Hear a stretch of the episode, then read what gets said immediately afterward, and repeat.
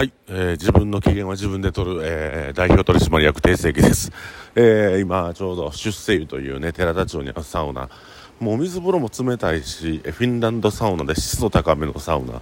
まああのー、ちょっとね、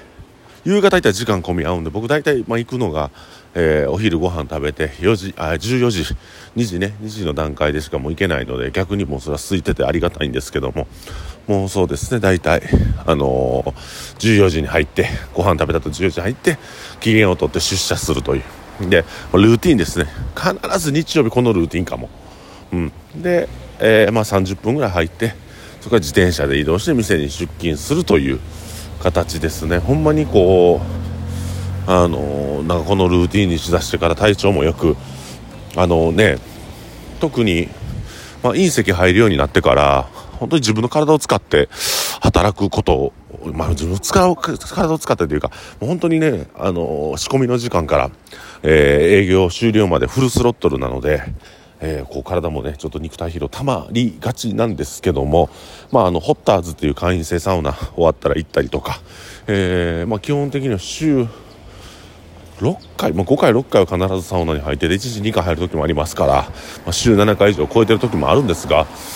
まあ、そのおかげで体調はね、基本的にはいいですよね。体が重くなることとかは特になく、また今週ピラティスやったんで、体の調子はいいんですけども、えー、そういったように、えー、ちょっと自分の機嫌を自分で取っていきたいなという話をして、えー、今日の本題に入っていきたいと思います。あのー、ラジオってあれですね、初めの声のトーンで聞くか聞けへんか、これ出るなと思って、えっ、と、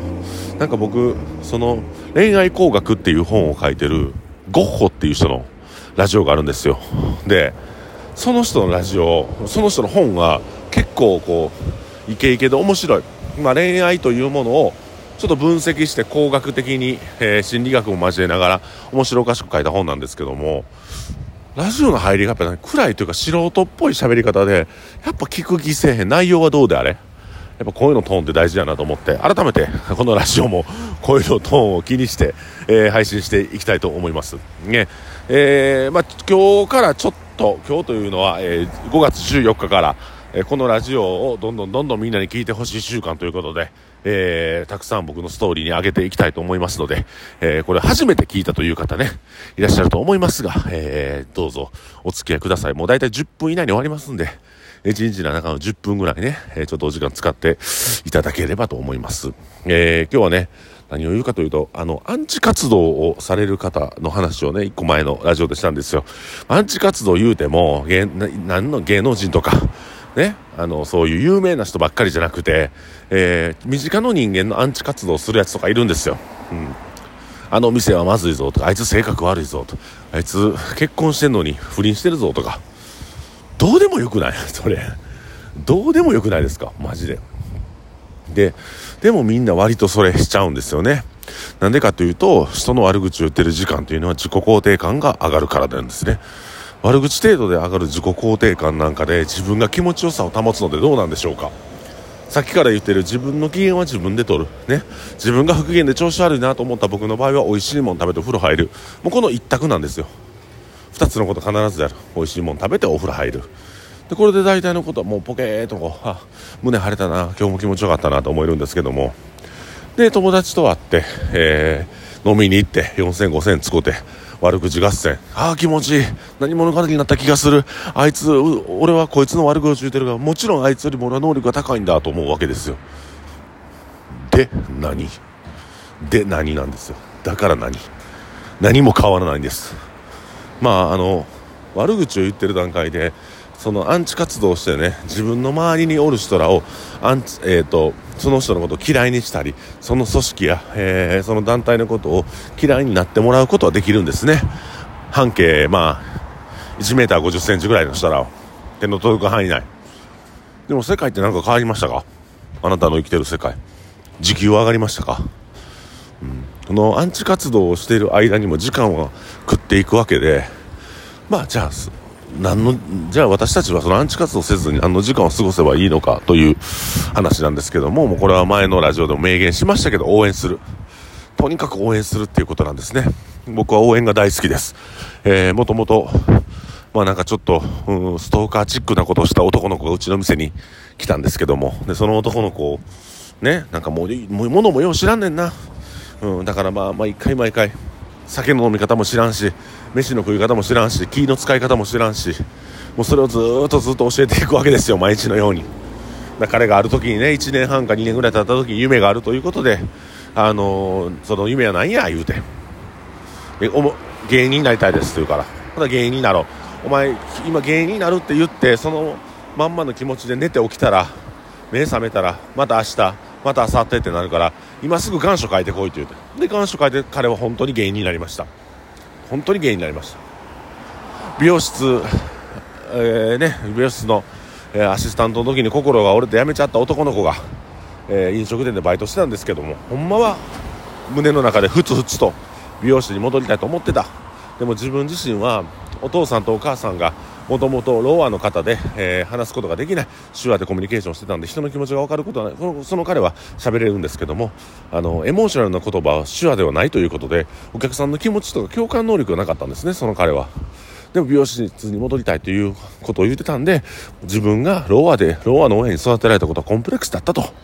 でそのロアであったあのお父さんお母さんに育てられたことをコンプレックスじゃなくて、それを取り柄やと思ったどうや、それを強みやと思ったらどうやっていうことが始まって、あの、手話のできる美容師で自分を売り出したらどうやっていう風に美容師として、まあ、また帰り咲くという、そういう彼がいたりとか。まあ、とにかくね、人の応援っていうのはいいんですよね。楽しいです。で、まあ、なんていうかな、馬券を買ってからその馬を見てるみたいな、レースを見てるみたいな感覚というか、あの、お金とかね、飯おごったりせんでもいいんですよ。とにかく頑張れ、いける、なん、も、やったどないかなるっていう風に言うてあげる。僕もそういう風に言われたから今の自分があるし、なんか応援してくれる人がいないと、やっぱ不安やったりとか、背中を押してくれる人がいないと、やっぱり諦めちゃうタイミングって来ると思うんですよ。諦めちゃうタイミングの時に、ほんまに火付け役としても大丈夫だ、諦め、もったいないで、まだやっとけよ。きっぱり諦めな、諦めなあかん時もあるし、諦めなあかんこともあるんですけども、あの、自分が、なんか諦めかけてる時って、旗から見たらそれそのタイミングっていうことあったりするんで、うん、全力で何かを費やして費やして本当にダメやったら、あのー、かけてた時間がね、あの、無駄になるんで、違う方向に行けばいいと思いますけども、旗から見てまだいけるんじゃないかなっていうとこまだ伸びしろあるんで、うん、そういう部分では頑張っていかなあかんというふうに思うんですけども、やっぱね、応援するのっていいですよ。何でもそうやけど、あの、推し活っていう言葉がありますけど、こんなアイドルとかね、ミュージシャンにせえへんかったんやね。周りの人間にやったんやね。推し活は周りの人間にやってください。あの、ほんなら、周りがどんどんどんどん良くなるんですよ。で、利他って言って、他人に与えることが当たり前のようになりだしたら、周りが成長していくと、勝手に自分も成長していくんで、これはね、すごく楽しい現象が起きますね。気ぃいたら、あれ？周り、俺の周りすごない？すごいやつばっかりや。あいつもこいつもすごいや。もう一人立ちしてるやん。やあいつお笑い芸人で何らかのテレビ出た。あいつ美容師で何かのコンテスト通った。うわこいつらみんなすぐ俺の周り。あ気ぃ付いた俺もなんかすごいとこおるなみたいな。こんな感じになるんですよ。これ面白い現象なので。あのね、これなかなかみんながみんな味わえる感じじゃないので、とにかく今すぐこのラジオを聞き終わった人から、あのー、応援しまくってください。応援してしてしてしまくってしまくって人を助けて助けて助けまくったら、周りが異常なほど成長してて、気ぃ付いた自分も、あれ何ここどこここみたいな。環境になるんであの僕もねだからあの例えば10年来の友達を応援したくて飲食店を作ったんですよ結果的にその子はやっぱりこう自分の本質的な部分と向き合えなくて、えー、逃げていった形にはなるんですけどもそれをうまいこと引き継いでくれるメンバーがおって絶景ができてねエヴァ系がおったから絶景ができたしえー、っとまあ、バイトで一生懸命働いてた子をフォーカスして、えー、お店をこうやってもらったんですけども、まあ、その頃はもう、まあ、成長もうちょっとね頑張って成長できたよかったんけどなかなかできなくてでもまああの結果的にはお店が残ったっていう、まあ、素晴らしい状態だと思います、うん、だからあのなんかこう一長一短で挑戦するっていうことはとにかくしんどいです。辛いです。辛いことも続くんやけども、気が付くと自分が違うステージに行けたりとか気が付くと自分が思ってもみなかった環境にいていてたりしますのであの本当にそういう部分では人を応援して自分もその応援に恥じぬようチャレンジし続ける挑戦し続けるっていう生き方をすると、えー、ね、楽しい景色が見えるのではない。楽しいというかそんな稚拙な言葉じゃまとまれへんな素晴らしい景色を見れますよ。楽しいし素晴らしいしもう最高なんで、えー、とにかく利他人に与えて与えて与えて応援応援応援ってしていくとあの自分が違うステージに行ってるよっていうお話をさせてもらいました。とにかくアンチ活動をしたりとか人に悪口言うてる人とはもうきっぱり縁切ってそいつら治らんからそいつらもう病気やからあのその不治の病なんでそういう悪口とかアンチ活動してる人らっていうのはそれを直そうと思ったらもともとの生き方とか置かれてる環境とかを直していかなあかんから超むずいんですけどもそうじゃなくて人を応援しだすとあの応援する人ばっかりが集まる環境が整ってくるので、まあ、そういった部分でも人の応援をするっていうまあ、人種を選んで応援してくれる人種応援する人種応援が楽しいと思う人種とつながっていければいいのではないでしょうか。ということで応援は、えー、最高の人生のスパイスだよというお話をさせてもらいました。定世紀がお送りしました。ありがとうございます。